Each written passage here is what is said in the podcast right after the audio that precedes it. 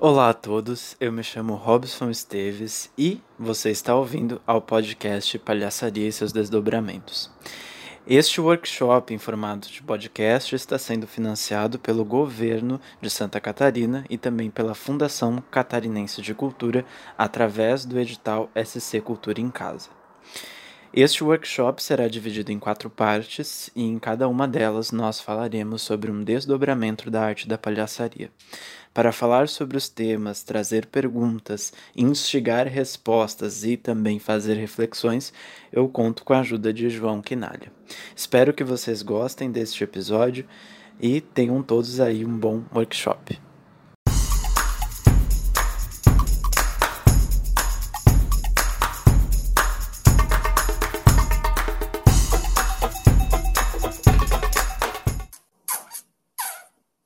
Agora está gravando? Agora está gravando. Muito que bem. Muito que bem, João Quinalha. Como é que você tá? Estou bem, Robson Esteves Daniel. E você? Eu estou bem, muito, muito bem. Muito, muito que bem. É muito, muito, muito bem, não tô, mas tô bem. Deixei no meio antes de começar. Vai, vai ah, falando, Catios. Catios. Então, eu tenho uma. Porque assim, esse teu colega de trabalho, ele marca cinco coisas para o mesmo dia. Então, às seis e meia eu tenho um compromisso. Mas eu acho que dá tempo, né? Dá tempo sim! É super, nem vou me preocupar. Não precisa se preocupar, não! Tá, e tu expulsou teu pai de casa mesmo? Mais ou menos. Ah, você... Ai, vai. É, eu. A gente saiu de manhã, aí eu fui na casa do meu tio, da minha tia. Não, tô te aí... ouvindo. Não tá me ouvindo? É, parece que tá falando de um pote, assim. Ué? Eu tô. O celular tá gravando? Não tá gravando? A ligação. Tá gravando, mas eu tô te ouvindo bem mal. Ué? Alô, alô, alô. Eu saí da reunião? Você tá aqui ainda? Ai, me diz que você tá longe. Eu tô do, eu tô do lado do celular, cara. Eu vou sair e vou entrar de novo na reunião.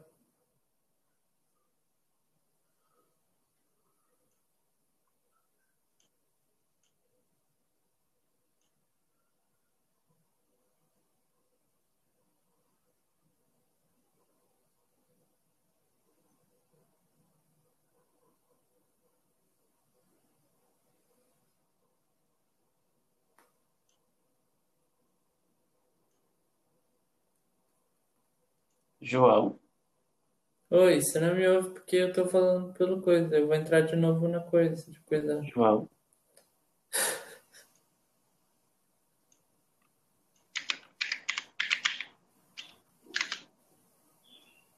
João. Alô, alô, me ouve? Nossa, não tô te ouvindo nada, gato. Mas tipo, tô... parece que você tá muito longe. Que estranho. Alô. Uhum. Alô, alô. Antes eu tava te ouvindo super bem. Será que você não bateu em alguma coisa? Não, porque o som tá do celular. Deixa eu ver isso aqui. Ah, que triste. Nossa, agora além de baixinho tá cortando. Alô, alô. Deu? Nossa, agora sim. Agora eu tenho um João Quinalha comigo. É, Sim. meu celular tinha conectado no Bluetooth do meu fone. Ai, que ridículo, mano. Meu fone. Meu fone tá dentro do carregador e ele tá ligado, aí ele conectou sozinho. É, eu, tá. É, foi, eu mandei tá. meu pai embora. Ah, ótimo. Vamos começar em quatro minutos? Podemos. É... Fala um palavrão. Puta que o pariu. Essa é uma frase, não é uma palavra. Tá bom, é. Porra! Foda! Otorrinolaringologista. Um, zero. Estamos aqui então no nosso último episódio do podcast A Palhaçaria e seus Desdobramentos. Eu me chamo Robson, estou aqui com o João Quinalha. Olha. Antes de a gente começar, eu queria dizer que eu estou muito feliz, João, de a gente estar no último episódio, João. Ah, eu tô, eu tô quase me sentindo muito realizado. Quando terminar, eu vou estar muito realizado. ah, eu já estou muito realizado, porque é, eu, eu, não sei se você encontra isso também, mas principalmente nesse negócio de pandemia, vários e várias ideias, né? Parece que, que elas são muito líquidas, assim, sabe? Uhum. E a gente fica frustrado, assim. Então, eu fico muito feliz de a gente estar tá concluindo um projeto. Ah, isso, e, isso é bem verdade. Assim, eu, eu não sei, quando começou essa ideia de isolamento, eu acho que a galera estava muito engajada numa produtividade, assim, ah, você foi super produtivo, vou tirar todos os atrasos da minha vida. Mas a realidade foi completamente diferente, assim, né? A gente só procrastinou. procrastinando e desesperados para sobreviver enquanto pessoas, né? Ganhar uhum. dinheiro. Artistas também, né? E, enfim. Somos plantinhas complicadas, essa é a verdade. Somos plantinhas então vamos começar o nosso. João, vamos! É, o tema de hoje é. hoje eu tô preparado. o palhaço e os questionamentos que surgem na sua performance. Ideias criadas em cima da performance do palhaço e toda a sua representatividade social. Olha, e hoje nós teremos então é, a programação aqui desse episódio. A gente vai responder algumas perguntas que nos foram feitas previamente, uhum. né, quando a gente estava pensando esse, esse workshop. E é, falaremos também sobre palhaçaria feminina, que foi algo que a gente comentou nos episódios anteriores, que a gente estava sentindo falta de comentar sobre, que é um assunto extremamente importante. Então, vamos que vamos, João. Vamos que vamos. Tá bom. Eu vou ler a primeira pergunta, então, pode ser? Pode ser. Então, preparados? Vamos aos questionamentos da palhaçaria. Primeira pergunta é: quais as limitações, dificuldades, diferenciações do palhaço que se apresenta vi virtualmente ou por vídeo, como muitos têm, como muitos têm feito nessa quarentena? É, essa questão do, do palhaço em vídeo, posso ser bem sincero? Diga. Eu não tenho experiência. Porque assim, a única coisa que eu fiz de vídeo para palhaço foi gravar cenas de palhaço para enviar para festivais, isso sim. Uhum. Mas agora, pensar em uma, em uma cena de palhaço pensada assim para a câmera, eu não, não consegui, não consegui. Eu até tinha pensado assim quando, quando começou a, a quarentena, eu pensei assim, ah, vou criar alguma coisa, né? Vou pensar assim. E alguns grupos fizeram e ficaram maravilhosos, assim. Eu adorei o trabalho de, de alguns colegas, assim. Porém, eu não consegui. Mas eu quero tentar, um dia eu quero tentar. Então eu não consigo dizer quais as limitações. Eu posso dizer qual que é a minha dificuldade. De, e que me impede, talvez, de já ter feito. Vamos começar aí, então. Vamos começar, né? Tipo, é, a, a, o estado do palhaço, acho que a gente alcança, ou, é, eu não gosto de dizer assim que ah, a gente alcança 100%, porque isso é, né, eu acredito que a gente alcança, nos dias bons a gente alcança talvez 50%. Mas enfim, quando a gente atinge isso, eu acho que para mim, pelo menos, é, é, uma, é uma construção que envolve troca com o público, entendeu? Uhum. Daí, assim, toda, eu, eu, eu, todas as vezes que eu pensei e, e tentei, assim, né, não, não cheguei a cumprir nada, mas, assim, na minha cabeça tava ótima a ideia, ótima a ideia, tava, tava perfeito, assim. Mas era isso, assim, eu sentia que era o Robson, um ator, fazendo alguma dinâmica, alguma gag ali, mas eu não, eu não me sentia no estado, entende? Entendo. Então, por exemplo, é, eu, eu acho que foi em 2015, é, em 2015, eu estava fazendo alguns experimentos na, na UFSC, né? Uhum. É, e daí eu resolvi pegar alguns exercícios, algumas ideias que eu tinha e criei uma, uma peça pequena, assim, uns 15 minutos talvez, é, com o meu palhaço, né? E se chamava Quebra-Mola. é, e aí, eu, dentro dessa ideia que eu tinha construído, eu pensei assim, ah, eu acho que seria legal colocar algumas performances de vídeo, né? Algumas, alguns vídeos de algumas gags do meu palhaço, assim. Uhum. Eu tinha essa ideia, sabe, de projetar algumas cenas e tal. E eu, eu cheguei a pensar em várias situações que, que eu poderia fazer, mas isso, assim, eu não, não consegui. Uma que eu cheguei mais próximo de tentar, mas eu acho que foi por falta de, equipamento, eu não consegui fazer. Era meio que uma paródia, assim. Tu sabe a Marina Abramovic, né? Uhum. Você conhece ela. Daí tem aquela performance que eu, que eu não sei se eu posso estar errado, mas eu acho que é aquela performance se o artista está presente, que ela fica sentada numa sim, cadeira. Sim, sim, sim.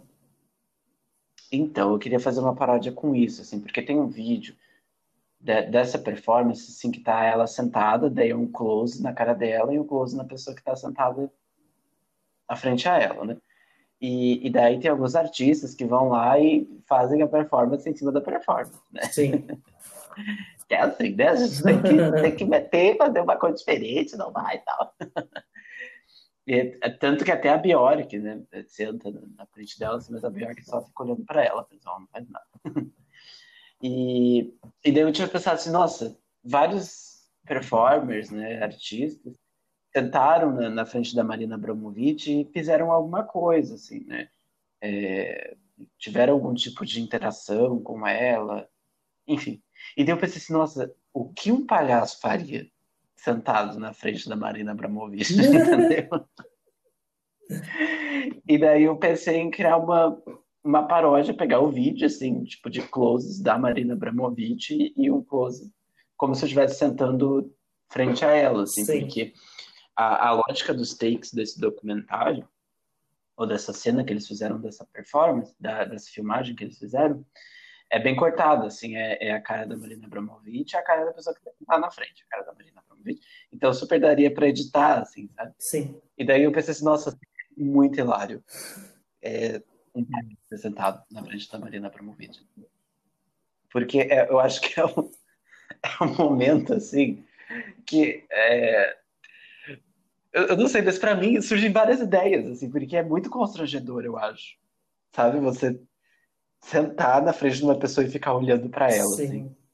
Eu acho que surge muitas coisas. Eu não sei se constrangedor é a palavra, mas eu acho que isso te coloca num lugar que é aquele, é aquele negócio do o que, que eu vou fazer agora, entendeu? É, eu acho que vem um pouco de, de constrangimento, assim. Tem, tem outras relações que aparecem dentro disso, né? Tipo, um pouco de imersão em si, no outro. Tem... É uma pira bem grande que dá para chegar no- só nesse olhar. Mas por que, que eu tava falando disso? Né? Ah, tá, por conta do negócio do vídeo, né? Isso. Enfim, daí eu não tenho, não, eu não tenho esse traquejo para falar assim, ah, as dificuldades de fazer palhaço em vídeo são essas, assim, porque que nem eu te falei, assim, eu não, eu não tenho uma, uma experiência consolidada de fazer isso. né? É, Mas, enfim, eu, eu fiz um nessa quarentena. ah, é. Aham, dentro do, do projeto de pesquisa que eu estou fazendo parte no, da UFSC mesmo, que é a Palhaçaria Disruptiva. E foi, tipo, a gente meio que partiu da circunstância para poder criar a cena em si, né? E, Uhum. bom, eu acho que eu vou, eu vou falar da, das dificuldades partindo disso que tu aponta da, do Estado, né? que eu acho que foi uma das Uhum. principais dificuldades, assim, em primeiro, em primeira instância. Porque a gente começou a, a esquematizar e a gente não sabia direito o que, que a gente faria e para onde a gente iria, né? A gente meio que... é, o resultado desse, desse, dessa pesquisa, eu acho que foram cinco vídeos. E a ideia é que a gente fizesse basicamente a mesma coisa, que era ver um despertador e se preparar para uma reunião, porque os encontros de, desse projeto seriam online a partir de agora, né? Porque a gente começou o projeto e a gente entrou em pandemia.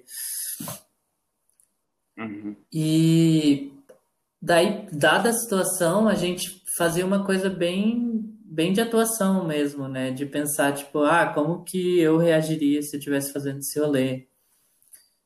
E até entender, assim, como, como encontrar o estado dentro de casa, dentro de uma circunstância onde não tem ninguém para eu jogar, onde o, o jogo vai ser criado com a câmera, é uma relação muito diferente, assim, do que, do que eu já tive, sabe?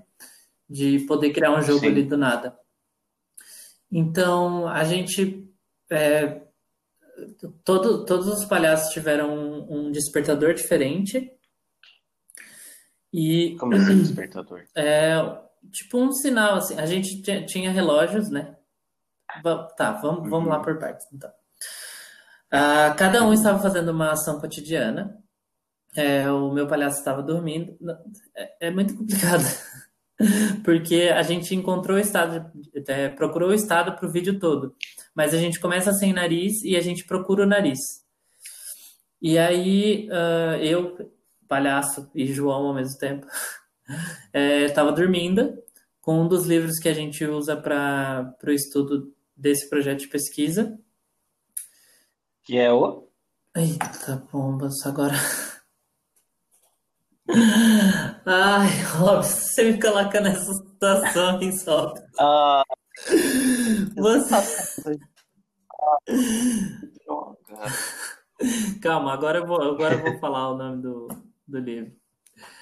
É... Ah, aqui. Pequeno Manual Antirracista. Era esse que eu tava. Pequeno manual antes. É, da Djamila Ribeiro. Eu tô pesquisando aqui. Mas é, é sobre palhaçaria? Não, é porque o, o projeto ele, ele traz a palhaçaria como princípio, mas a ideia é que a gente discuta relações de humor ético, assim, de buscar é, romper um pouco da, da estrutura do humor do palhaço, de não, não do humor do palhaço em si, mas entender as relações machistas e racistas e opressoras dentro da, da Claro. palhaçaria e mudar isso, né? Buscar outras maneiras de fazer humor sem, sem Hum. atacar. Eu, eu acho que atacar. Tá, então só, só um parênteses aqui, então eu pesquisei aqui. O Pequeno Manual Antirracista, Jamila Ribeiro. Isso. É, enfim, só pra gente dar os créditos, né? Por favor, continue. Ah, bom, daí a gente, cada um estava em uma situação cotidiana, meu palhaço estava dormindo, eu acordava com um despertador e eu ia procurar o nariz. Então, eu andava por vários, corria por vários cômodos da casa e meio que reagindo a esses cômodos e as suas situações, e eu encontro o meu nariz, o meu nariz dentro da máquina de lavar roupa. É, E quando eu encontro, tem, né? quando eu encontro o nariz, eu coloco ele e aí eu vou para essa reunião, né? E eu me sento de frente pro computador e tal, junto com o livro.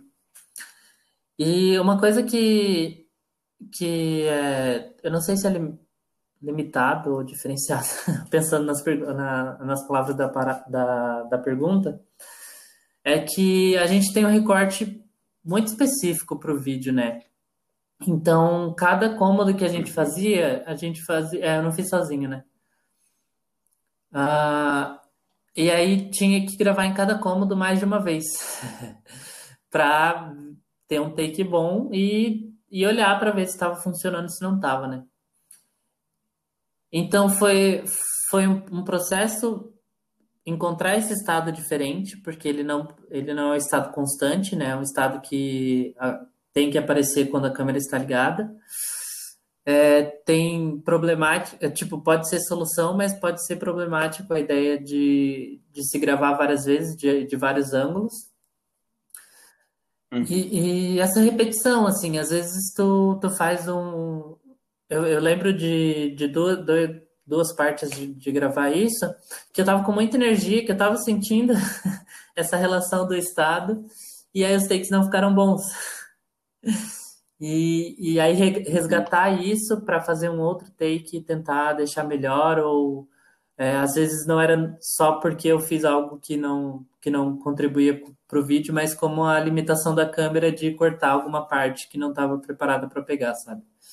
Então vai para esse caminho, assim, é uma, é uma, uma linguagem diferente, né? É que nem eu, quando eu falei do, do jogo do Chaplin e do, do Mr. Bean, que é um jogo criado pra gente, mas que acontece ali dentro só, né? Então era muito. A... É, é o particular do, do Isso, palhaço. e é uma relação de esse palhaço estar dentro da casa, né? Porque a gente começou a, a a descobrir a casa como um outro, um outro olhar, assim.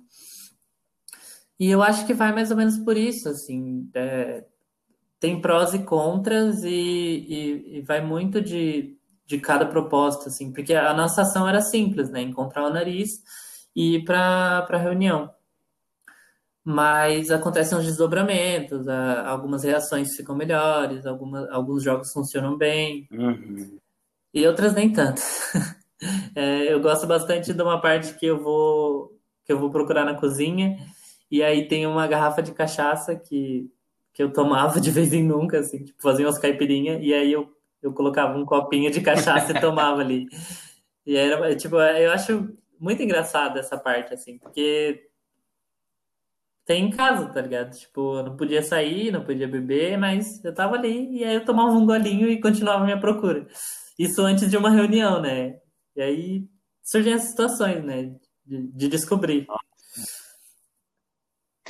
Então, é, agora você falando, assim, me, me fez pensar algumas possibilidades, por exemplo, de.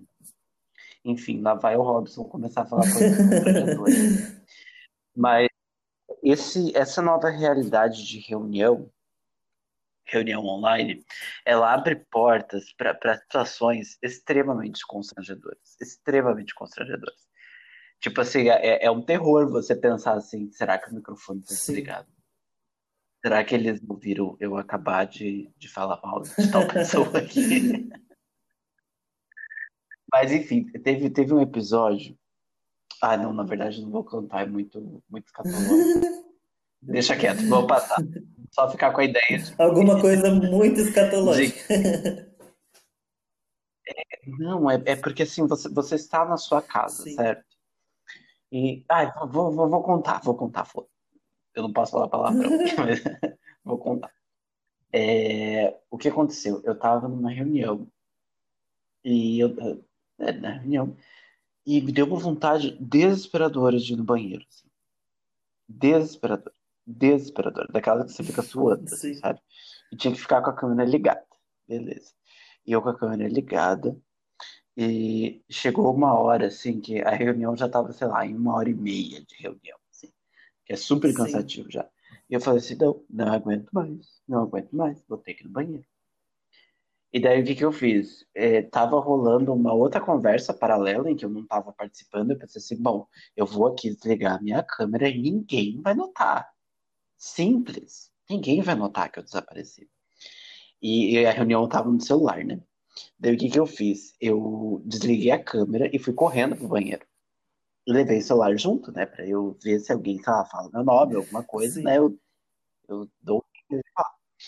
Só que, querido João, eu desliguei apenas a câmera. eu não desliguei o áudio. João, eu queria morrer. Eu queria, eu queria só cavar um buraco. Ai, meu Deus. Eu, eu não queria fazer mais nada. Eu pensei assim, meu Deus, assim, eu não sabia o que fazer. Eu não sabia o que fazer. Ai, que horrível. Não, né? mas é, é, é, muito, é muito rico os materiais que a gente pode encontrar, isso... assim, né? Tipo, a abertura que a gente teria para fazer uma cena é, gravada desse episódio, por exemplo, assim. São muitas possibilidades, né? Uhum. Muitas, muitas. É, mas o, o meu objetivo de contar essa história é que é, essa nossa vida cotidiana, que, que, essa nossa nova vida uhum. cotidiana, ela abre espaço para outros tipos de, de, conflitos, outros tipos de situações que é a nossa nova realidade.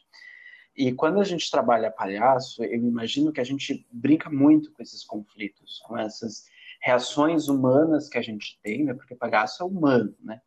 É, eu, eu, tinha um, um professor de, de palhaço que ele dizia assim, né? Que o, o, o palhaço ele tá, é, todos nós vivemos no, como é que se diz, no, na parte mais alta de um prédio, assim, é o como é que é, João? Eu não sei o que tu quer dizer. É o... A parte aberta, assim, o último andar aberto, aquela parte ah, aberta. Ah, não. Cobertura? Enfim, a gente vive nesse último andar. Cobertura. A gente vive na cobertura. A gente está lá com toda a nossa performance social, né? É sempre na cobertura, sempre na cobertura, assim. Quando a gente vai fazer o, o palhaço, né? A gente tem que pegar as escadas e descer descer dessa cobertura, descer desse salto e vir para o humano, sabe? Para aquilo que é verdadeiro, que a gente Sim. esconde, que a gente luta contra, que a gente reprime, que os outros reprimem na gente. Então, é, todas essas questões do cotidiano é muito rico para o palhaço trabalhar, porque ele trabalha nada mais é do que um ser humano lidando de forma humana verdadeiramente humana com as Sim. questões. Entende? O desamparo, o desespero, a, a inveja, a tristeza, sabe? É, é tudo Sim. muito humano. Enfim, piras e piras. Eu, eu, eu adorei esse episódio, estou adorando, porque ele abre muito fácil para essas conversas. Não que os outros, os outros foram deliciosos também fazer, assim, mas isso eu, eu, eu vi ali pelas perguntas, eu pensei assim, ah, a gente vai ter uma conversa deliciosa. Ah, é, é uma... Vamos para... bem de boas, né? Vamos para a próxima pergunta. Próxima pergunta, vai. Tu que manda, Eu João, que mando? Tá, é... Tem, tem uma que não é uma pergunta, mas eu vou colocar as duas juntas, tá? É meio que uma, uma exclamação e uma e a outra é uma pergunta. Bom, é, a, a, a função social do riso. Aquela coisa, me diga do que tu ri e eu direi quem tu és. Há muitas piadas e até espetáculos inteiros cheios de preconceito que fazem graça com o corpo alheio. Como lidar?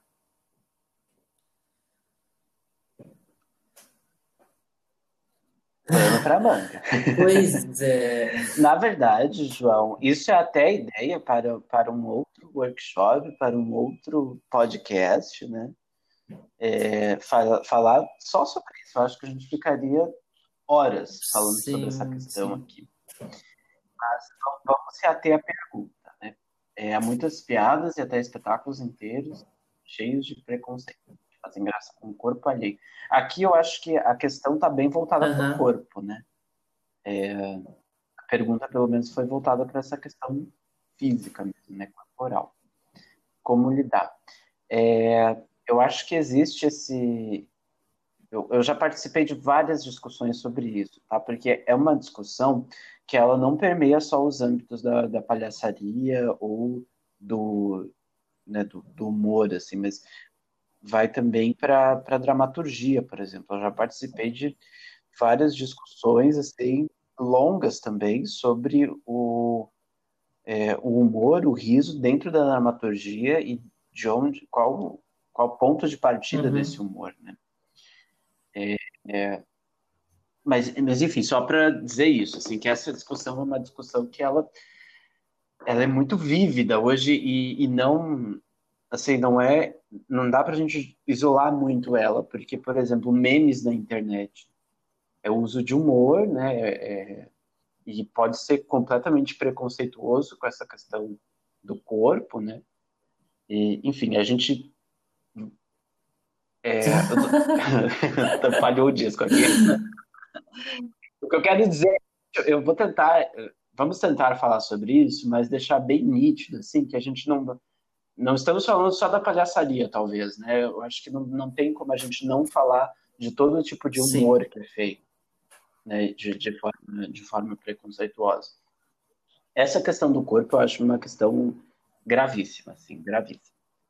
porque a, a gente vive um, um momento onde todos nós somos temos algum, algum tipo de é, de marquinha, de, de efeito colateral, sabe? De ficar tantas horas na frente do Instagram vendo vários corpos completamente padronizados, uhum. né?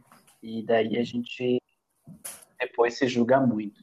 É, é uma questão, é uma discussão que ela nunca foi tão atual a gente falar sobre humor com relação a, a corpo porque o, o índice de, de jovens depressivos, atualmente, por conta disso, depressivos e ansiosos, é assim, números exorbitantes. Então, a gente tem uma, uma população, e aí talvez a gente até possa se, se colocar nesse número, né, de que está adoecendo psicologicamente por conta dessa pressão do corpo perfeito. Concordo do, muito plenamente. padrão de um corpo branco, de um corpo hétero, né? de um corpo cis. Então, é, essa é, é uma pressão muito forte. E a gente está adoecendo por conta dessa pressão. Estamos adoecendo, é uma questão de saúde. então, o que, o que a gente precisa entender, talvez, enquanto artistas de humor, né, e aí envolve qualquer segmento, seja na dramaturgia, seja na palhaçaria, seja no, no stand-up, é que a gente não pode ser ingênuo. Uhum. Entendeu? Eu acho que essa ingenuidade eu acho grave. Porque assim, todos nós erramos. Todos nós erramos. Sem, sem tirar nem por, todos nós erramos. Enquanto artistas de humor, nesse sentido. É, e, e se a gente pensar na nossa trajetória, em vários momentos, se a gente pudesse voltar assim e ver, talvez a gente vai identificar vários momentos em que a gente foi extremamente uhum. racista, extremamente machista, fóbico, é, transfóbico, sabe? E todos esses, esses tipos de agressões com o nosso humor. Isso a gente, a gente tem que ter noção. Assim, é, eu acho que o primeiro ponto dessa conversa, que é importante a gente ter, é que é, não dá pra gente tirar o corpo fora, sabe? Falar assim, ah, olha eles lá fazendo, fazendo piadas racistas. Porque quando, quando a gente tira o corpo fora, a gente não consegue rastrear. Aqui. Não sei se estou fazendo. Não sei se estou me expressando bem, mas o, o que eu digo é assim: você não pode vestir uma roupa de falar, ai, o meu humor é completamente polido, o meu humor não ofende ninguém. Porque se você fala isso, você não consegue, você vira ingênuo, Sim. entende? Você vira ingênuo. Porque você tem que estar atento. Você tem que estar atento. É, você tem que fazer isso com, com, com ética, né, e, e pensar no, no, seu público, em como aquilo pode talvez agredir uma pessoa né, mentalmente, emocionalmente. Então, eu acho que isso, a gente tem que, o primeiro ponto para a gente chegar num humor mais ético é entender que nós nascemos em uma sociedade completamente é, opressora e a gente não tem ideia ainda do quão opressores somos. E repetimos, e reproduzimos. Falou tudo. então, eu acho que primeiro isso, assim pode ser ingênuo, sabe, João, de, de, pensar assim, ah, não, eu sou um palhaço desconstruído, então eu não preciso me preocupar com isso. É, eu, eu acho, que, eu acho que isso fica muito claro na relação, pensando nos princípios do clown, barra palhaço, é, da relação de entender hum. o erro, né, a falha e a estar passível a, porque a gente erra o tempo todo e a gente faz coisas que fracassam e e a gente tem que reconhecer isso, a gente não pode negligenciar e acreditar que somos é, inteiramente puros, né? Eu acho que entrar nesse espaço uhum. é se uhum. colocar como um semideus, eu acho. Tu, tu citou isso em algum outro momento. E se sentir fora é, disso, né? Como se pudesse olhar para fora do, de fora do problema. E eu acho que não tem como. Não tem, nós, nós temos que estar atentos, atentos, completamente atentos. Porque é, é, é, bem isso, assim, quando você se coloca, você coloca teu corpo fora, falando assim, ah, não, é, eu, não, minhas piadas são todas maravilhosas, né? Não ofende ninguém. Você não consegue identificar, você Sim. fecha os olhos, entende? Agora, quando você pensa assim, não, vamos, vamos repensar, talvez esteja sendo muito agressivo com o humor, aí você consegue identificar, aí você consegue rastrear. Mas tá, eu acho que a não, gente Não, um eu acho que pergunta. tem tudo a ver, Robson. Pensando, é, tipo, pensando no projeto, né, que eu, que eu comecei a falar um pouquinho disso, eu acho que a gente busca rastrear mesmo essas situações e entender, assim, o que, o que, que a gente pode é, mudar, mas não mudar de uma maneira superficial, tipo, eu vou fazer essa cena pensando desse jeito, porque eu vou atingir um público que, que vai gostar do meu humor um pouco mais ético. Eu penso que quanto mais a gente pesquisa uhum. e a gente entende essas relações, a gente muda em nós mesmos, assim, a gente leva isso para nossa cena, porque a gente realmente acredita nisso, sabe? Eu acho que, que cabe, é, é uhum. entra nesse caminho, assim, de rastrear, identificar e buscar essa evolução para entender melhor, para olhar melhor para as coisas, tentar ser menos superficial em relação às outras a, a coisas a coisas do mundo, né? É, eu acho que é uma, como tu disse, é uma coisa que está muito presente. É, eu acho, eu acho que a questão do racismo também é uma parada que, que, que pega bastante dentro do que a gente está vivendo no país, quando eu nem lembro quem, eu nem sei dizer quem que foi que disse que não existe é, racismo no Brasil. E, e, e, isso é muito foda, tá ligado? falei um palavrão que não podia. Mas é, estar presente e, e buscar é. olhar de outras maneiras, assim. Não aceitar o que foi imposto desde de uhum. sempre.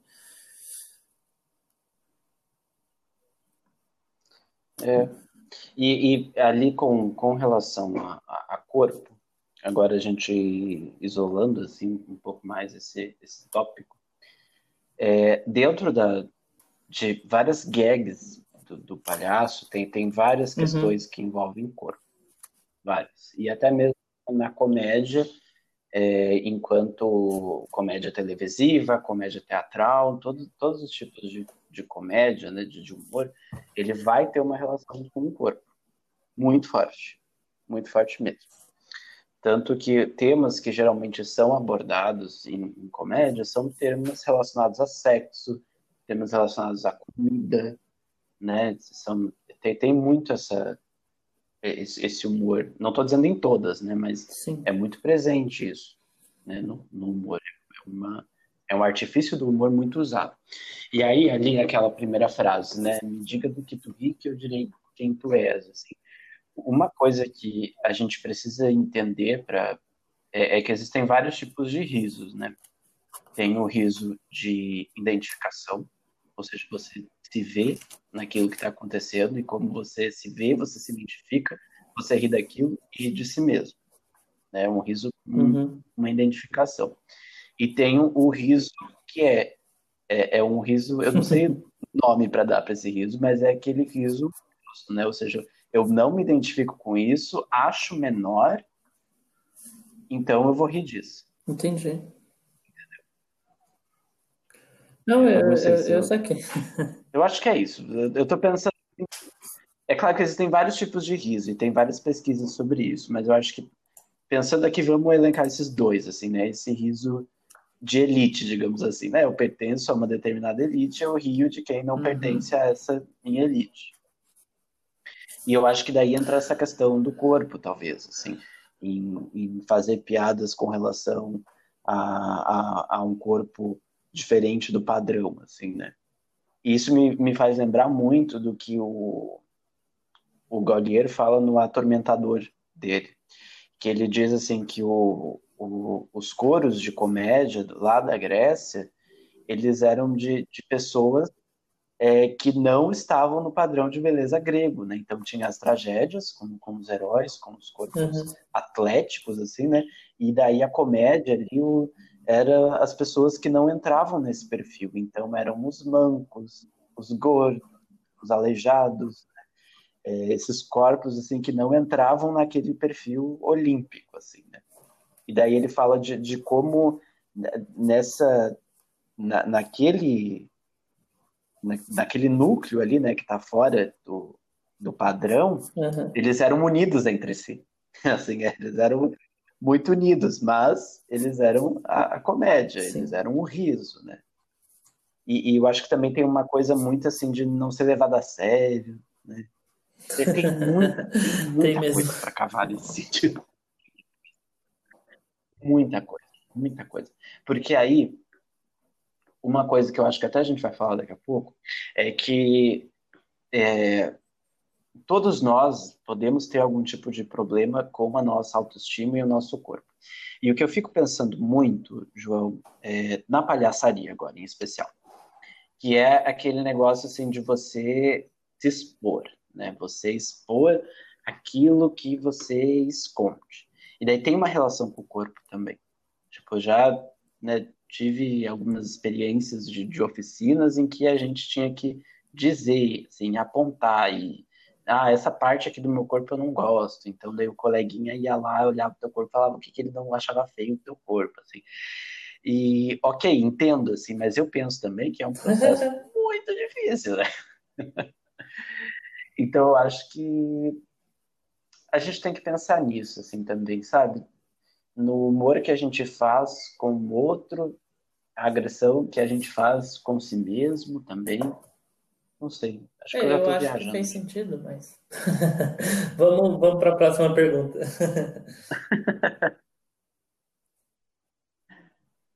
Cara, eu, eu acho que essa, não tem muito assim para onde. eu acho que é como tu disse, é muito pano para manga, a gente não vai chegar a uma conclusão específica assim de responder, sabe? É, eu acho que a gente mostrou que a gente não acredita nesse tipo de humor e toma muito cuidado para que para que tipo de mensagem a gente quer passar também, é. né? Porque querendo ou não, a gente passa certas mensagens em cena. Uhum. Mas eu acho que eu acho que vai por esse caminho assim de desrespeito a quem está fazendo também. É, e a questão de como lidar é se, se você vê um, um coleguinha seu fazendo um, um humor é, ofensivo e ele for o seu coleguinha, chama ele. Coleguinha, ó, vamos... E dá um soco sem propagar violência, não. é, sem propagar violência. Mas assim, né, momentos e momentos, assim. Então acho que acima de tudo o respeito, o respeito com o outro e um respeito com si mesmo também eu acho muito importante. Tá? Aqui eu já deixo uma frase que não é porque a gente trabalha com humor que a gente tem que se autodestruir. Bem na cara da sociedade. Vamos para a próxima pergunta, então, porque eu, eu ah, sou pisciano, gente. Eu, eu começo a entrar no fico viajando aqui, ainda bem. eu sou viajando também. Tá bom. Vamos lá. Agora eu que leio. Ai, meu pai. Não é, eu sou agora. Tá. Quando a gente fala de palhaço, sempre pensamos nele ligado ao riso. Mas os momentos em que eu mais lembro com carinho de espetáculos que eu já vi são justamente o oposto. Quando vi uma cena tão emocionante e delicada que, em vez de rir, eu chorei. Qual a importância desse tipo de emoção no trabalho de palhaço?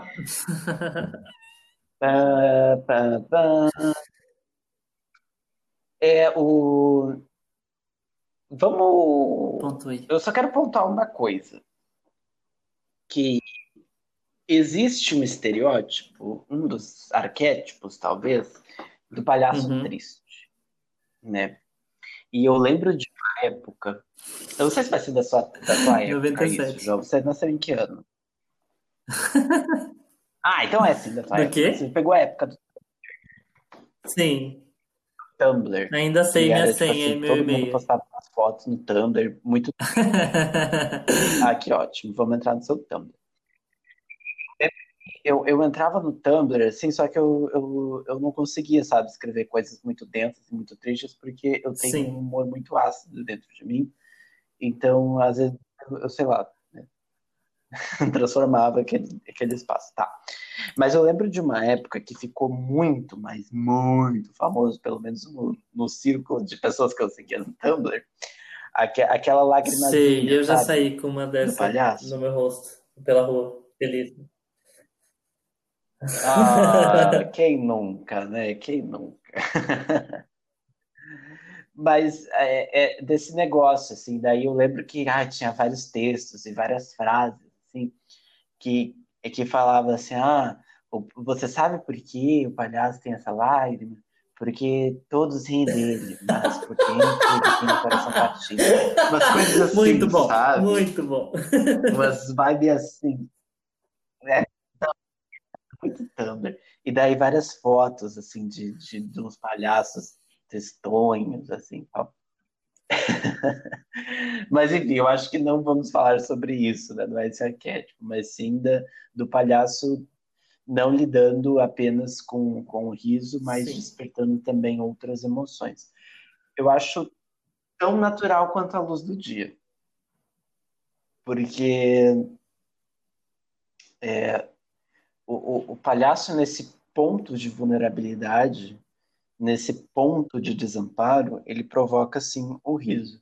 Mas quanto mais você você se aprofunda assim, você vê que na verdade, na verdade, na verdade, a gente está falando de emoções humanas e a nossa Muito incapacidade bem de lidar. apontado. Eu acho que ah, quando a gente faz ali, né, a, a- a cena, é, de- claro, né, de todas as gags, gente, não adianta a gente pegar assim, ah, e tornar aquilo, é, enfim, dar uma profundidade, talvez, que aquilo não caiba no momento. Não é isso que eu quero dizer, assim, mas o, a, a- o estado do palhaço, ele é um estado humano, vulnerável, desamparado. Então, é muito natural que uma pessoa se emocione, emocione vendo uma cena de palhaço. É, eu, eu lembro de um, de um espetáculo que eu vi.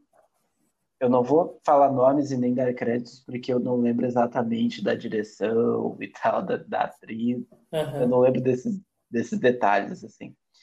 Mas era um espetáculo em que tinha uma palhaça é, sozinha em cena e ela ela tentava assim se animar. Ela estava muito triste, ela tentava se animar. E ela estava sozinha em casa, então ela fazia coisas mirabolantes assim para se animar, sabe? Para, enfim, né, se animar. E eu ri, eu chorei de rir aquele espetáculo, mas chegou no final, bateu assim, sabe, uma coisa, porque é isso, assim, o palhaço é humano, vulnerável, que a gente esconde, né, que, que tá ali e a gente vai criando mecanismos de defesas para a gente poder sobreviver no dia a dia. De repente você se depara com uma imagem que não tem mecanismo de defesa nenhum. Sim. Né? E, e apenas está ali, né? Então acho que sim, né?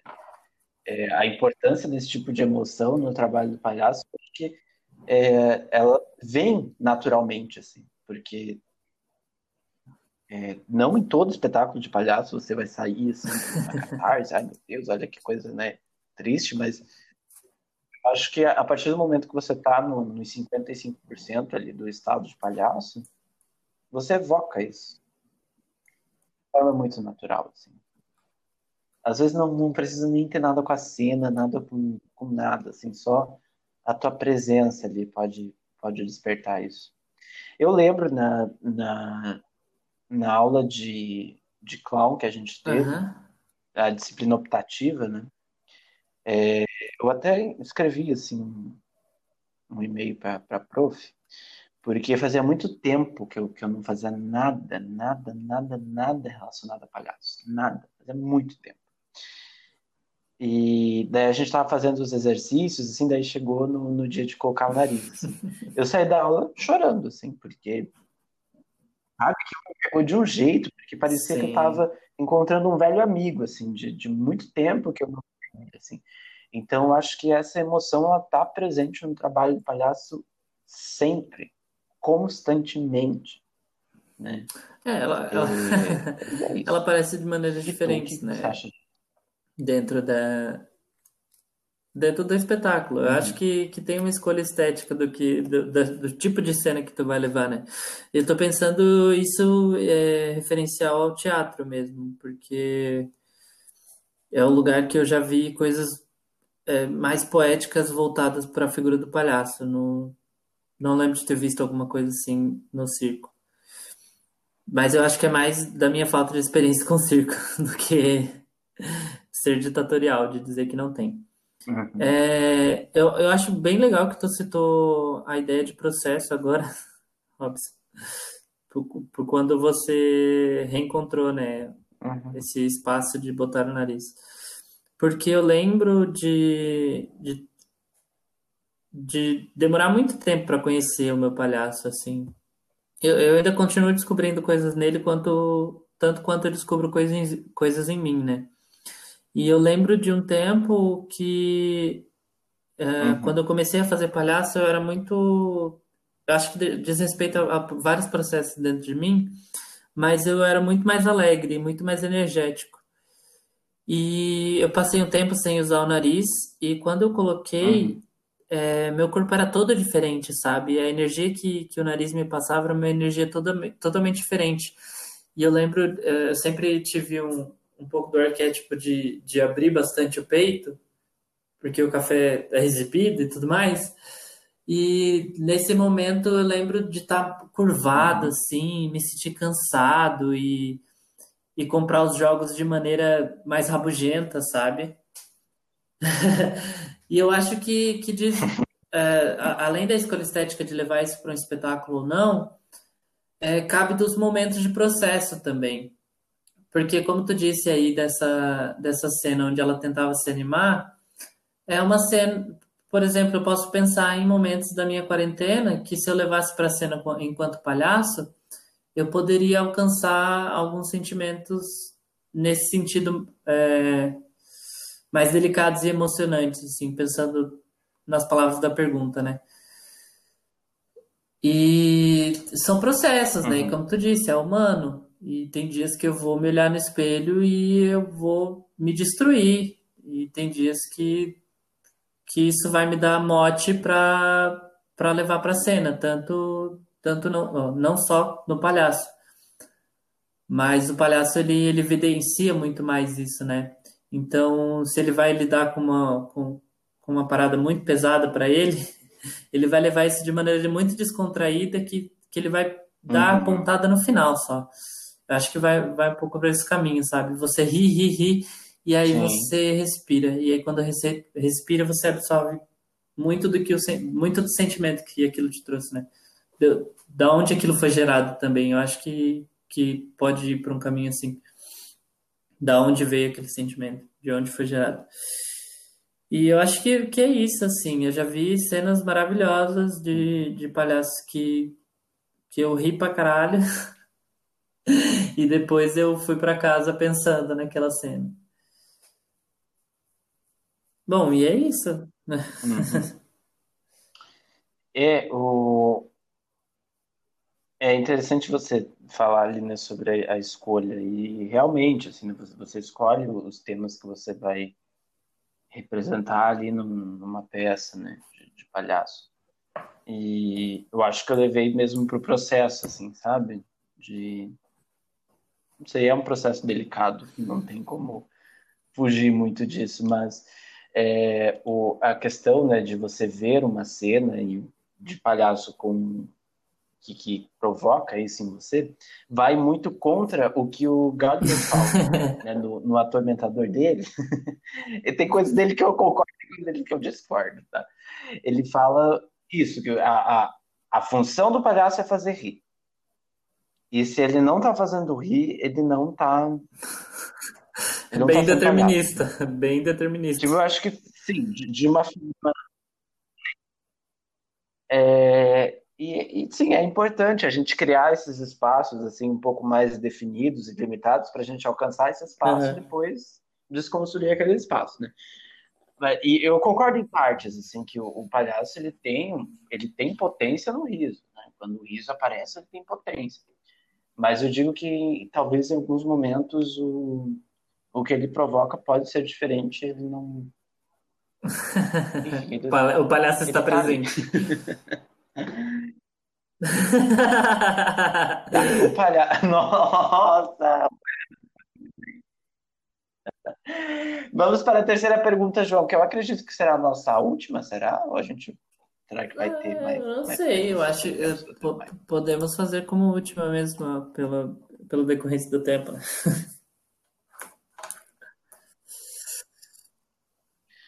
É, tá. Então. Tá bom. Não, na verdade, eu acho que a gente pode mais duas. Bom, a história do palhaço ganha força com sua presença no circo. Estamos no momento onde o circo Oi. Ah, não, pera. Tá bom, então. Eu acho que para a próxima. Já falou. Ok. Bastante. Tá, então. Do... Vou ler a próxima pergunta. é, participei de uma conversa com uma palhaça que fez um curso com o Golier. Gaulier. Com o, tá o atormentador. O atormentado. Ela contou uma história de que em uma aula ele a ofendeu ao ponto de ela começar a gritar com ele falando palavrões. Ela disse que sentiu muita raiva na hora, mas depois, depois percebeu que aquilo ajudou no seu processo. O processo para encontrar seu palhaço é sempre difícil porque você mais tira sua máscara do que coloca uma. É realmente importante uma abordagem mais agressiva para conseguir os resultados esperados? Não, não é importante. Eu ela tá, ela tá eu com amei uns pontos bem específicos. Eu amei. Eu acho que é, só, só ler essa pergunta já, já cria, entendeu? já. Enfim, mas assim, ó. Certo. É, uma, uma coisa que é realidade. É realidade. Você que... quer estudar a palhaçaria. Você quer fazer palhaço. Né? E você tem que entender que você é um processo de anos. Assim. Eu, por exemplo, né, estudo há, há, algum tempo já, mas assim. Ah, nesse workshop que a gente preparou aqui, eu tô aprendendo muitas coisas. Nossa, sim assim, enferrujadíssimo, assim, né? Porque às vezes a gente se, se apega muito, às vezes, nas práticas, né? Dos exercícios, que são super importantes, mas essas reflexões são tão importantes quanto. Mas tá, quando você se disponibiliza isso, quando você diz assim, não, eu quero é, estudar a palhaçaria, quero fazer clown, vou me inscrever em alguns cursos, você precisa, pelo menos, ter a noção que você vai é, estar em alguns locais com alguns instrutores, professores, professoras, que talvez tenham uma abordagem mais agressiva. Uhum. Eles existem, eles estão aí. Então, assim, é claro, e você pode ter a sua completa autonomia de dizer assim, olha, não, não curti essa sua metodologia, estou indo embora. você tem esse direito, tem mas é, é algo bem recorrente, muito recorrente. Essa questão da, é, de, de, uma, usando as palavras da pergunta, né, de uma abordagem mais agressiva, uhum. assim, uma, uma abordagem ofensiva, é, ela é presente, muito presente nesse universo. Assim. Agora, com relação à efetividade dela, aí que eu trago a, as dúvidas, as perguntas, assim, os questionamentos. Me dou o direito da dúvida. Porque sim, eu já tive um, uma oficina, assim, talvez de uns dois ou três dias, que assim, eu, eu, eu senti, assim, uma vibe mais agressiva. e, e, e, era uma coisa, assim, até de, de falta de, de pudores, assim, sabe? Você desconstruir alguns pudores, assim e, e agressiva até fisicamente, assim, sabe? Meu... Eu levei um tapaço na cara, literalmente. palhaço, ele não era o, o professor, ele era Gente. um palhaço. Ele me agrediu. Assim. Eu acho que o mais engraçado é que uma das primeiras. Cara, fiz, assim. co- como lidar? Como lidar? É que você pensa, João, eu comecei a me introduzir né, a estudar palhaço assim, em oficinas acadêmicas. assim. Daí, a partir disso, a gente vai conhecendo pessoas e pessoas com metodolo- metodologias e metodologias. E não estou aqui é, Tá. numa posição de questionar, tá? Né? Eu, eu- eu sei que essa, essa metodologia um pouco mais agressiva, ela, ela tem uma base, ali, ela existe. É, mas eu só estou dizendo que é engraçado, assim, que foi uma das primeiras que eu fiz, assim, levei um paf, tapaço na cara de um palhaço. E, e, e foi engraçado porque a minha situação, a, a minha reação foi tipo, o que, que eu faço? Eu fiquei tão assustado e inesperado aquilo, né? Eu fiquei, meu Deus, o, o que, que eu faço? Como que eu reajo aí? Mas enfim, é, a gente tem que ter noção que a gente se joga aí nesse mundão, a gente vai, a gente vai ver coisa, a gente vai passar sim por, por alguns, algumas escolas que vão ser, vão, vão ter isso, assim.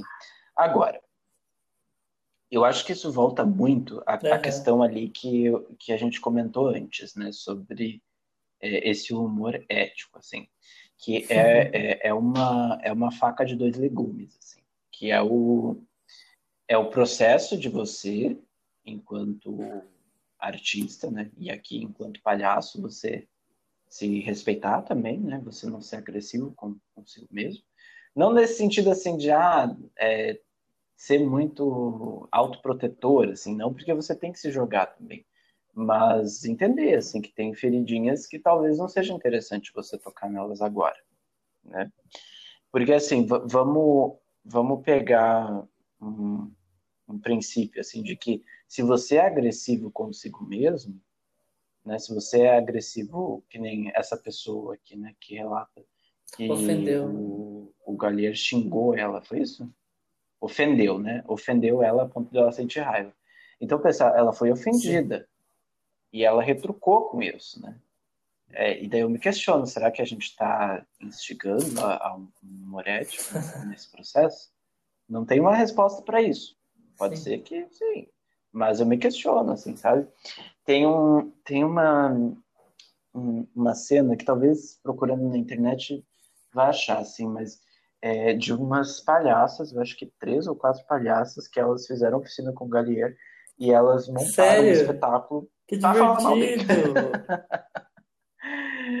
Então, eu- eu- o, o nome, o nome do espetáculo, assim, é, é, é Galier alguma coisa, o Galier me fez chorar, ou Galier. Aham. Ele é conhecido por essa abordagem, tá? Essa abordagem não, não é novidade. Tradicional. É algo é, bem, bem frequente, assim. Sim. na, na abordagem que ele tem, assim. E, e eu achei maravilhoso, assim. Eu lembro que eu fui fazer uma, uma apresentação de, de seminário na UFSC que eu fui falar dele, né? E eu fiz questão de mostrar isso, assim. Porque eu- o que é interessante, assim, é que... E isso para todo mundo que vai es- estudar qualquer tipo de coisa. Quando você começa um, um curso, né, um workshop ou qualquer outra coisa, tem esse negócio de você endeusar a pessoa que está te passando o conhecimento. Eu acho que isso é, a gente tem que questionar em alguns momentos, sabe? Porque, é, enfim, né, isso não é saudável nem para você, nem para a pessoa ali que né, está nessa posição de, de instruir. E, e eu achei super legal, assim, sabe? Elas trazerem, através dos, da, das palhaças dela, esse questionamento ao método dele. Então, eu acho que o, o que eu acho disso é que é uma abordagem que ela existe, tá? E ela é bastante difundida aí pelo atormentado, e, mas ela não é a única. Isso é importante dizer também, não é a única.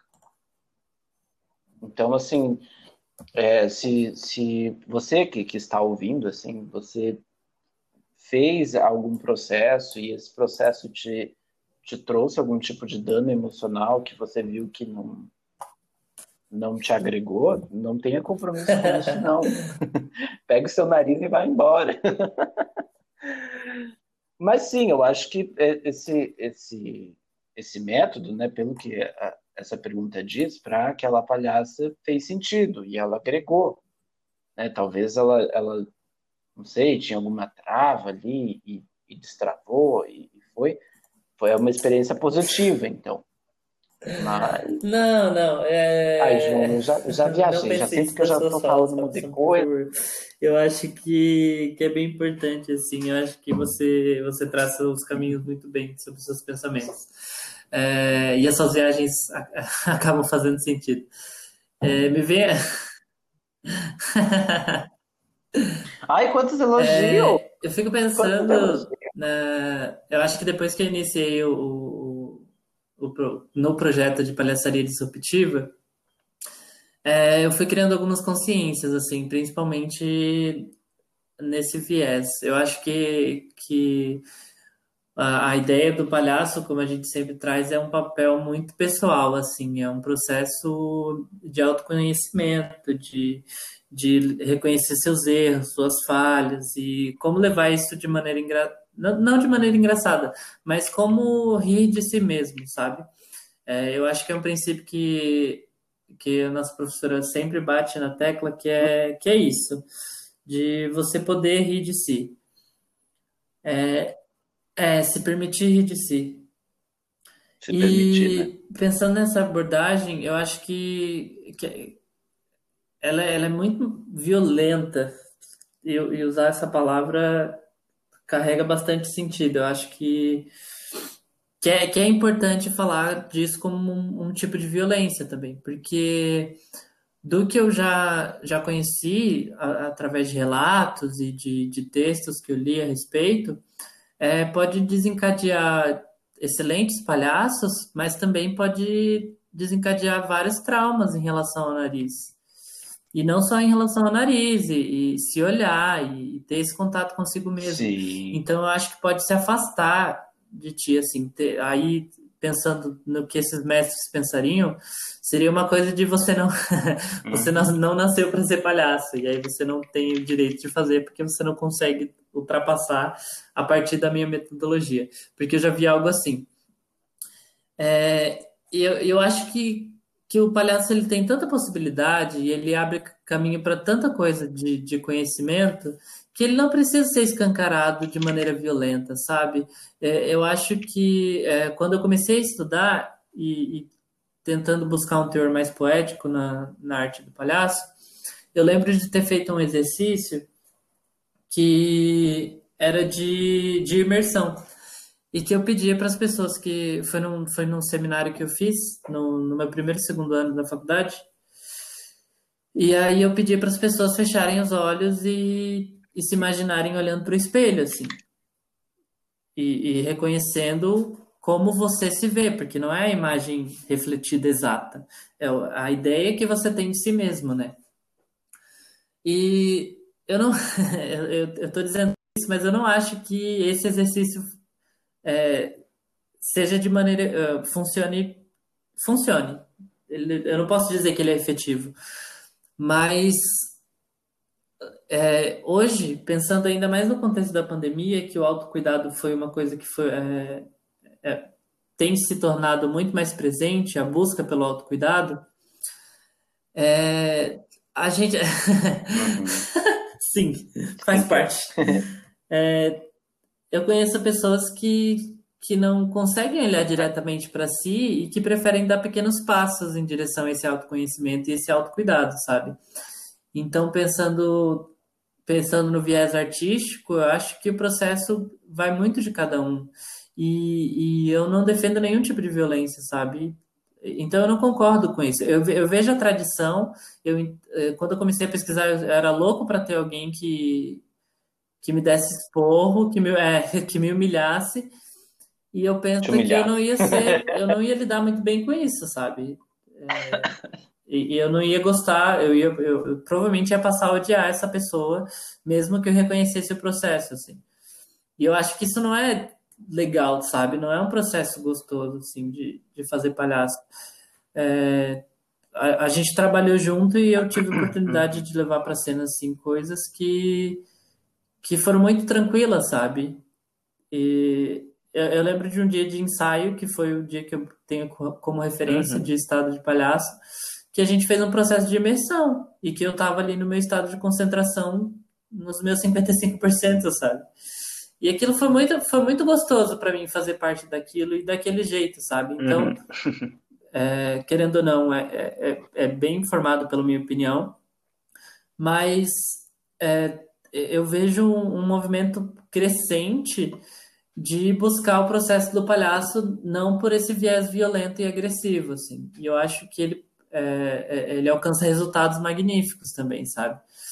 E eu vejo essa a, a partir da, da palhaçaria disruptiva e eu vejo isso surgindo muito da, de mulheres e de palhaços e palhaças negras e negros.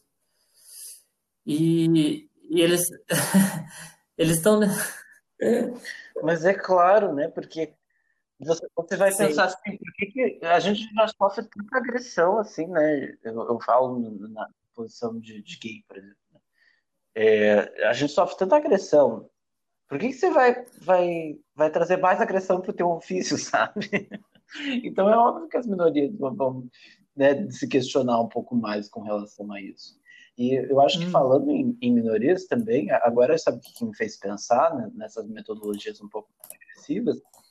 É, o quanto será de, de, de, racismo, de machismo, de homofobia e de todo tipo de agressão não foi passado a pano porque Nossa, um instrutor fez isso com a desculpa de seu processo, entendeu? Então, é importante pensar isso também no limite. Enquanto você estava falando, eu puxei aqui eu estava ouvindo, mas eu puxei aqui o, o nome da peça para falar com, com propriedade. O nome da peça é Gallier Made Me Cry, o Gallier me fez chorar, né? É, e conta a história de cinco, é composto, né? Um grupo composto por cinco universitários, cinco mulheres, que elas foram fazer é, 13 dias de workshop com o Gallier, e enfim, né? Ele, o Gallier fez, fez Sim uma delas chorar e ela criou um espetáculo com esse grupo, assim. E eu achei interessante a, a referência. Assim. Provavelmente ela não está sozinha Mas, neste... É, é, é, um resultado, né? Tipo, gerar Mas, um, um espetáculo em cima dessa, é dessa agressividade, querendo ou não, é, é, um, é um disparador, assim, que pode ser utilizado. Mas eu, particularmente, não concordo, assim. Eu, hum. eu acho que pode ser muito mais prazeroso se conhecer é, mesmo que seja doloroso, mesmo que seja difícil, poder entender seu ritmo de, de se conhecer é, é muito mais interessante do que forçar por métodos que, que funcionam vez ou outra. E eu não gosto muito de determinismo também, então. é, né?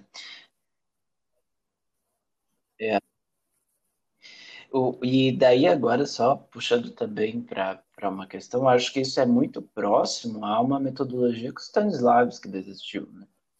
Quer dizer, que ele deixou de trabalhar, né? Então, essa questão do envolver o pessoal em um processo... Cara, é pior... o das memórias, eu não sou esse, especialista esse, Stanislavski. É... Né? esse semestre virtual eu, eu fiz uma disciplina falando sobre Stanislavski e e o, o que eu vejo do sistema é, é muito uma busca de autocuidado, sabe? De se observar também.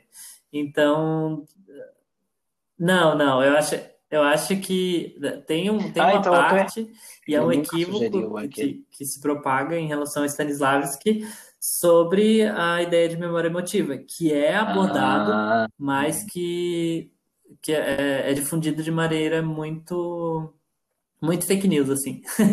uma pessoa ouve uma coisa ali e aí ela propaga e tipo. Ah, então. Mas não. Cancelado. Não. Mas é que assim, é. ó, imagina que eu faço uma Cancelado. oficina com você e aí eu vou começar. Aí, a partir dessa oficina, eu começo a dar uma série de oficinas, assim. E aí eu fico extremamente famoso por isso. E aí eu, eu uso o que você me deu, mas do meu recorte, do meu jeito de olhar, e trazendo coisas que nem são tudo aquilo que você estava tentando trazer, sabe? Então, tem, tem esses períodos de, de conhecimento que estão. Ai, que ótimo. Que bom que eu, que eu estou com alguém que entende da vibe. Bom, a gente está, João, a Uhum. aproximadamente uma hora e dez, né, nessa Por conversa. Eu favor, acho que agora é o momento de a gente falar sobre palhaçaria feminina. let's que let's. É, eu Let's fiquei go! muito, muito, muito feliz de poder ler sobre, porque eu tive contato em Santa Maria a partir da, da Michelle Silveira Barrica, que eu citei no último episódio. E é, foi uma das coisas que eu não li, mas que eu não. Sabe aquele livro que você sabe que é muito bom e que você vai encontrar um tempo para ler, mas esse tempo nunca chegou? Foi meio que um assunto assim que eu, que eu queria. E aí, dentro do projeto, eu Uhum, fui uhum. ampliando um pouco os meus conhecimentos, mas foi muito legal pesquisar um pouco da história, assim, de como que a figura feminina entra no contexto do palhaço. Porque Uh, eu acho que tem tudo a ver com tudo que a gente estava falando, porque a gente vê um pouco dessa essa repressão e, a- e essa opressão Uhum. dentro do, das estruturas desde sempre, né? E quando eu comecei a ler, foi, foi uma parada que apareceu de que no teatro as mulheres demoraram muito para aparecer e no circo não foi diferente. E pensando no que a gente trouxe desde o primeiro dia, que não, não desde o primeiro episódio, né? Não se tem muitos registros e estudos a respeito do circo e, e da palhaçaria, é muito recente o estudo. Então, é muito mais recente os estudos em relação à mulher no circo, como palhaço, né? Como palhaça. E aí, eu vou começar dizendo que a Uhum. mulher como palhaça tem uma história muito curta de mais ou menos 50 anos. A gente pegou, falou do primeiro circo lá de 1700 e pouco, É. 1700, 1800, e aí tu tem essa figura que aparece, tipo, Uhum. muito recente, assim, de uma mulher poder estar como palhaça. A gente tem alguns, alguns exemplos de, Uhum. de antes, que no caso seria como palhaço, né? Que foi que eu trago aqui, que é a palhaça, a palhaço chamego, que é a Maria Elisa, que é daquele documentário que eu citei, a minha avó era palhaço, e ela Sim. um É, palhaço. mas é isso, né? Era uma mulher Aham. interpretando um palhaço, só que E, e, é, entendendo sobre isso, eu encontrei dois, Hum. dois, duas teses que fala especificamente mulher, sobre mulheres palhaças e sobre, meu, palhaçaria feminina. Mas que, que tem esse recorte bem específico, assim, de trazer um pouco da, dessa relação e explicando melhor como ela se deu, né? Daí, o que eu, o que eu achei a respeito da mulher no circo antes da, até, deixa eu ver, até 1980, mais ou menos, que foi quando surgiam as primeiras escolas de palhaçaria fora do circo, é, antes a mulher era tida nesse espaço como somente uma. Os, os números eram ligados à sensualidade, à sua destreza e à beleza, né? Então é uma coisa muito mais de, Hum. de, de como as pessoas estão vendo e, e como a mulher está se mostrando, né, para esse público. E aí a gente tem, a gente não pode falar disso sem pensar no contexto histórico de como as mulheres eram vistas na sociedade, né? Então, a, eu, eu, eu achei, eu fiquei bizarro, eu, eu achei bizarro, assim, que eu vi que em 1943 foi a primeira vez que foi concedida a permissão para mulher casada trabalhar fora de casa sem uma autorização expressa do marido. Isso é muito, é muito bizarro, assim, cara, de se pensar, velho. É muito bizarro. Nossa. É, é, é E, recente, então, né? É tudo. E aí tu imagina, né? Em 1943 Isso não faz nem acontece isso, Mas a sociedade não vai olhar, tipo, acordar num dia de 1943 e pensar, nossa, agora as mulheres trabalham e tá tudo certo. Tem muito preconceito em cima disso, tem toda uma estrutura que, que oprime isso. A gente é, percebe isso refletido ainda hoje, né? Isso, isso é uma parada que a gente. Eu acho que esse episódio casou muito bem, assim. Eu, eu fiquei receoso de falar no último episódio sobre, sobre palhaçaria feminina, mas eu acho que casa muito bem, porque, querendo ou não, elas se encontraram nesse espaço por muito tempo, assim. Uh, então, a gente tem algumas, algumas referências de mulheres fazendo palhaço.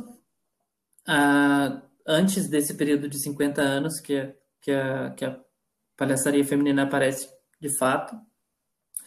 Mas esse movimento, ele vem a partir dessas escolas fora da lona, né? Que são espaços que são criados para estudar o circo e para fazer, para criar essas relações diferentes, estudar sobre, sobre a prática que as mulheres começam a, a, participar disso, entrando em oficinas e participando da, dessas escolas. Daí eu peguei um nome que é Verônica Tamaoki, que ela entrou em 1979, que aí, né, na época que estava surgindo as escolas, e ela escreveu um livro sobre o circo que ela que ela participou, assim. e então é um nome que é o nome de uma mulher. Isso. deixa, eu, deixa eu parar aqui para eu não, pra não, não começar a falar besteira a partir de agora. É, aí a gente corta essa parte, né? Meu Deus. Bom. Não, não vou cortar, não. Bom, é, eu não vou cortar, tem essa pessoa, deixar. Verônica Tamoki, e ela traz um, no livro alguns relatos e, e, que meio que acompanham esses primeiros passos da mulher como palhaça. E é bem, bem massa, assim, eu não li o livro e nem, nem pesquisei, ou encontrei muito material mais sobre, mas ela ajudou a fundar, se não me engano, um museu sobre o circo, sobre esse circo que ela escreveu o livro. Então, é um nome importante, assim, nesse... Olha nesse âmbito, né? E ela era jornalista, e aí ela entrou no, nessa, nessa escola e virou palhaço. Bom, é, eu vou citar alguns nomes, que um deles é Hermínia Silva, e ela é pesquisadora Uhum. na, nessa área da palhaçaria feminina. Então, é um nome importante assim de referência para esses estudos. É, eu falei da Michelle Silveira, que é a Barrica, eu sempre vou citar ela porque eu tive contato mais próximo. Sim. E ela É, você comentou, ela não era Isso, que, ela é, mesma. que você E ela criou uma um revista que se chama palhaçaria. Feminina. É, se eu não me engano, tem, tem quatro edições já. Eu conheci. E é um material bem lindo, assim, de, incluindo relatos, falando sobre o processo de, de maquiagem, processo de, de espetáculo, e trazendo isso tudo de um olhar feminino, né? Ah, eu encontrei o nome do que seria a palhaça mais conhecida do mundo, e eu fiquei triste porque eu nunca tinha visto o nome dela, que é... Pois é, cara, isso, isso é, é muito louco, palhaça né? mais Esses conhecida que, que acabam sendo agregados. E o nome dela é Gard Rutter, Uhum. e ela tem esse título. Ela já, ela não é. Eita, agora eu, eu não lembro direito. Deixa eu ver. Ah, não lembro da nacionalidade dela. Mas ela já fez espetáculos em vários lugares do mundo, caso. É, tu vai pesquisar aí, por favor. É G-A-R-D-I-H-U-T-T-E-R.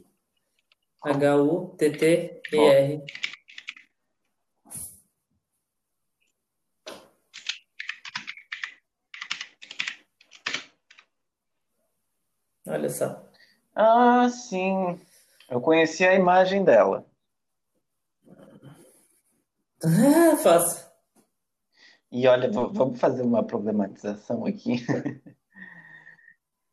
O, se você colocar o nome dela no, na Wikipédia, aqui né, no Google, aparece Uhum. Gard Rutter. É um palhaço comediante. Sim, cara. no masculino. Loucura, né? Enfim. Aham.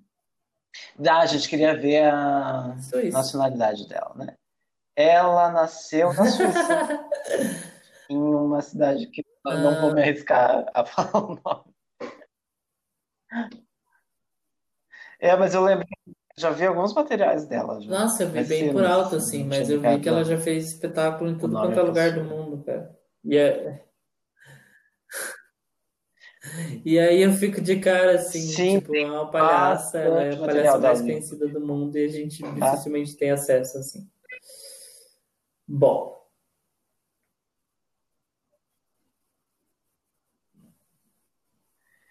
Uma coisa que eu acho que é interessante a gente agregar a, a essa, a essa nossa discussão aham, é que, assim, o- dado a minha experiência, né, de, de ir em workshops e, e, é- e você percebe, assim, que existe uma, sim, uma presença masculina muito forte ali, né? É sempre mu- muitos palhaços, muitos homens palhaços, assim. E o, e o que acontece quando a gente chama de palhaçaria feminina, é, eu acho que é, é, é potente uhum, porque você, você configura esse espaço, entende? sim, Quando você dá um nome, dar nomes é importante, né? Você configura esse espaço, porque o, o palhaço e a palhaça, né? Qualquer pessoa que é, estuda a palhaçaria encontra muita voz para trazer a sua luta. Eu acho que é, é incrível, assim. Porque vo- você ali na prática, você, você indo nas você conhecendo o pessoal, você fazendo, indo, você vê o como o, a- as pessoas se apropriam né, de- dessa, dessa luta pessoal e trazem aquilo para o palhaço. E é incrível isso. assim. Então, eu- em algum momento a gente falou né, que o palhaço ele tem uma potência política e social muito forte. Então, é, esses espaços que a gente diz, né, que a gente observa e que né, as palhaças, nesse caso né, da palhaçaria feminina, ocupam esse espaço e diz, né, estamos, estamos aqui. Isso é extremamente importante, assim, né, e, e é legal observar também nos nossos erros, assim, né, porque a, a, a gente separou esse espaço porque chegamos à Aham. conclusão no, no segundo episódio, né, que na nossa lista ali de, de palhaços influentes não, não havia né, nenhuma palhaça. Então é interessante a gente Nossa, e, e- e quanto se mais a gente pesquisa e mais a gente fala, é, a gente encontra esses termos que a gente desconhece, a gente começa a desbravar alguns espaços que a gente nunca teve contato, e é devido a muita luta, assim. Uhum. É, ontem eu tive a oportunidade de fazer parte de uma roda de conversa que foi pela. Deixa eu confirmar aqui. É, foi um evento do Sesc Circo. E foi a sexta edição do Sesc Circo. E aí ontem eu participei de uma conversa onde era só umas minas muito massa. umas minas não, é, mulheres. E, e, é, essa, é, tipo, é muito estranho tentar falar disso, assim, porque a gente nunca foi meio que, pensado para reconhecer igualmente essas é, todo mundo, tá ligado? Tipo, é estrutural isso de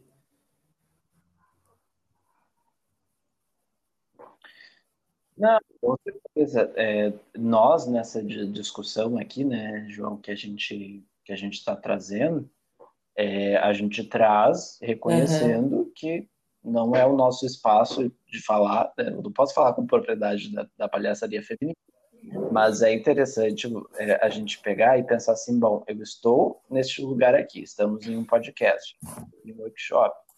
É, esse espaço é, o, é um espaço que nós dois temos aqui. Então é interessante a gente falar assim, beleza, eu tenho esse espaço. Uhum. É, existem outros espaços e a gente pode falar deles aqui. Entende? É, é, a gente não está ocupando um lugar de fala, que não é nosso, né? mas a gente está dizendo, ó, existe, entende? Isso é eu acho isso muito Não, eu acho que sim, assim, eu acho que, que realmente. Eu não sei se era isso que você estava assim, querendo dizer. Eu, eu vou entrando no assunto e eu acabo me perdendo também, né?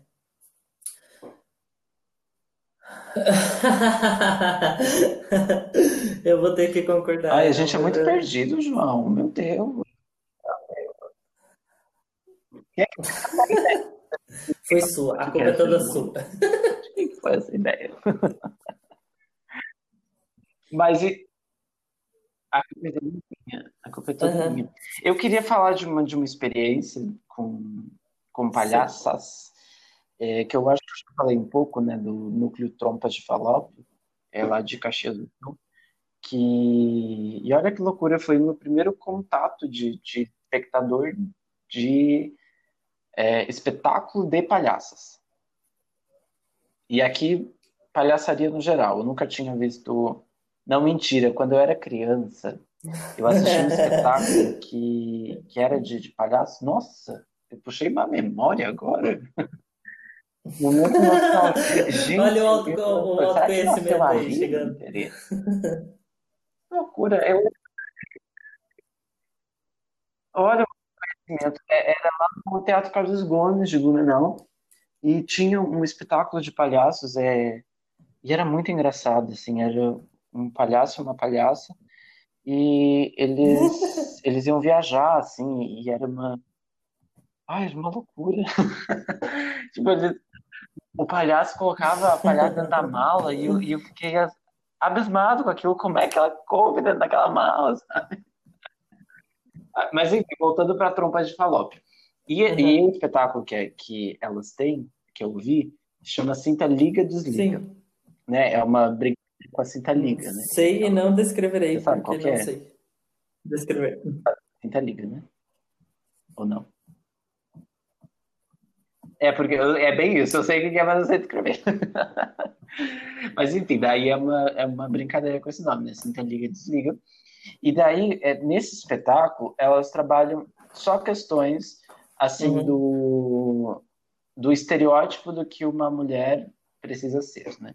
Então elas brincam com a depilação, elas brincam com a sedução, elas brincam com essa questão do, dos papéis, né? Que o, a sociedade diz assim, ah, você é mulher, você tem que fazer tal coisa, você tem que ter tal comportamento, né? E, nossa, o espetáculo é incrível, é incrível, incrível, incrível, incrível, incrível. Então, assim, eu não consegui achar muito material delas na internet, mas, enfim, eu, eu quis falar sobre Sim. porque é, é, enfim, ontem, o da, eu, eu, eu pensei numa coisa que eu ouvi ontem, que em algumas das mulheres que estavam falando, elas não tinham certeza se elas uh, por onde elas caminhavam, assim, se elas chamavam de palhaçaria feminina ou palhaçaria feminista. Porque é, elas escorreram um pouco sobre ah, a importância dessa figura palhaça, né?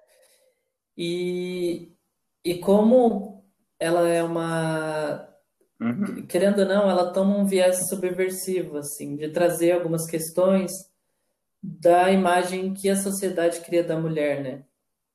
Eu acho que que isso é uma parada que guia bastante os trabalhos que a gente vê hoje uhum. de palhaçaria feminina ou palhaçaria feminista. E eu achei bem, bem legal ela ter, uh, elas terem discutido um pouco a respeito disso, porque uhum. me colocou pela primeira vez assim de, de, de questionar uh, e tentar entender essa linguagem como como uma ferramenta de, de subversão mesmo, de, de buscar esse espaço que não é dado em nenhum lugar, sabe? E, e eu, isso ficou claro quando, quando foi, foi colocada essa relação de feminista. Uhum. Então a gente tem até, né, encaixado na palhaçaria feminina, a Uhum. gente tem um direcionamento muito forte a respeito disso. Quando tu, tu traz isso do, do Sinta, o Sinta Liga Desliga, é, eu vejo isso também, né? De, de trazer as questões da mulher, de falar do corpo da mulher, de encontrar caminhos da mulher humana, porque isso foi uma coisa que tu citou também, de descer desse dessa cobertura, da cobertura, descer da cobertura e, e da gente desmistificar isso também, né? As, as mulheres citaram ontem a respeito dos estereótipos de mulher, que às vezes acaba que cai muito entre duas, ou ela é jovem e sensual, ou ela é velha e louca. Nossa, velho, pode crer, isso é muito reproduzido, assim. Enfim, é, é, é é um material é, de, de explodir a cabeça, assim. Tu, tu assiste Sim, né? e é maravilhoso. Eu, eu tive algumas oportunidades de verem cenas que eram voltadas para esse espaço e é muito rico. É, é- é- a potência do palhaço é, é bizarro e as mulheres têm uma maestria em, em utilizar dessa arte. Pelo menos todos que assisti até agora. Com certeza, coisas. Então, é, é importante a gente se ater a isso, né? Que a, a, a palhaçaria, se ah, uma pessoa que esteja ouvindo aqui, ah, né, tem desejo de ir mais a fundo nisso, quer Sim, sim. mais, eu acho que a gente fez um, uma grande introdução, né? A, a questão. E, e eu, quando estava pensando o, o projeto, assim, né, de, de fazer, era justamente para para pegar, eu acho que esse público, talvez não, né, que isso não, essa discussão não vai interessar quem já tem aí né, uma jornada na palhaçaria, mas é, é que às vezes a gente quer estudar a palhaçaria e não sabe muito bem por onde, né, por os meios ou e se alguma pessoa que se encaixa nisso, né, quer tem esse desejo de estudar a palhaçaria, é, uma coisa que eu, eu acho que para fechar aqui o nosso workshop e, e- e como um, um pensamento, é vamos pensar no palhaço para além do nariz vermelho. E aí, literalmente e ideologicamente também. Literalmente, né, dessa, dessa discussão que a gente já teve sobre o nariz vermelho, né? Mas também, assim, o palhaço, ele é... Ele pode ser e ele é político. Ele traz com ele um, um histórico que é seu, né? É seu histórico. Então, se é, se você tem uma luta pessoal, seja ela qual for, assim, né? Ela vai ela vai estar presente ali, né? E, e talvez de forma subjetiva, talvez de forma bem sutil ou não, ou talvez de uma forma bem evidente. E eu acho que é, é importante a gente pensar isso, né? que, que palhaço é, é, é, transcende as técnicas, a gente já viu isso, né? Ele transcende a, a própria história, pela dificuldade que a gente tem de, de datar o palhaço, né? Dizer, olha, o palhaço nasceu aqui, aqui nasceu a palhaçaria. Não, ele transcende isso também, né? Transcendem, como a gente acabou de falar aqui, questões de gênero, né? apesar de a gente estar tá usando aqui o, o, palhaço no masculino como substantivo, né? mas ele transcende isso também.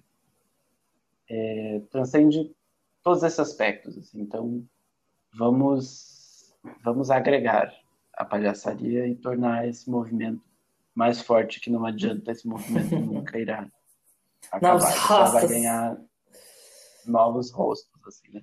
Eu falo novos rostos. São novos rostos. e aí, meu João? Ai, eu tô eu muito feliz a gente estar tá no. Esses quatro episódios. Que falar eles... pra finalizar. Significaram muito, assim, para mim, na pesquisa do palhaço. É, esse olhar mais, mais histórico e, e, e de pensar sobre a figura em si é, trazer alguns questionamentos que estavam dentro de mim e algumas inquietações a respeito dessa figura também.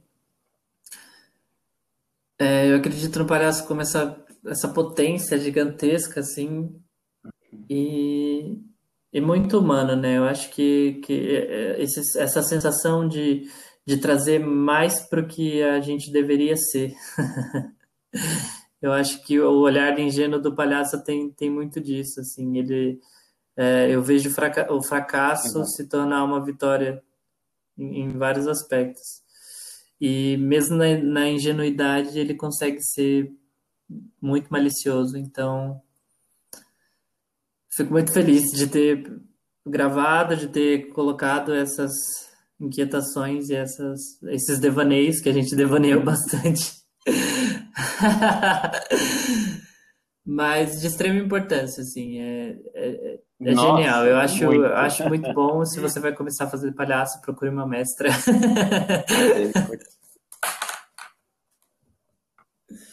bom, é isso. Exatamente. e, e, uma coisa aqui, né, para a gente fechar, pelo, pelo direito de errar, se você ficou com alguma ideia, algum questionamento, né, é, divide com a gente. Eu não sei exatamente onde que, que você vai estar ouvindo isso, mas use a plataforma que for, né? Comente ali, fala com a gente. É uma construção coletiva e é uma desconstrução coletiva também. João, muito obrigado por estar comigo nesse momento. Muito obrigado também, Robson. Tá? Muito especial a sua presença comigo. Tá? Graças. Agradeço a todo mundo que está ouvindo esse material também, é muito importante para gente. E um é beijo, isso. Temos. Até mais. Então, um beijo, João. Até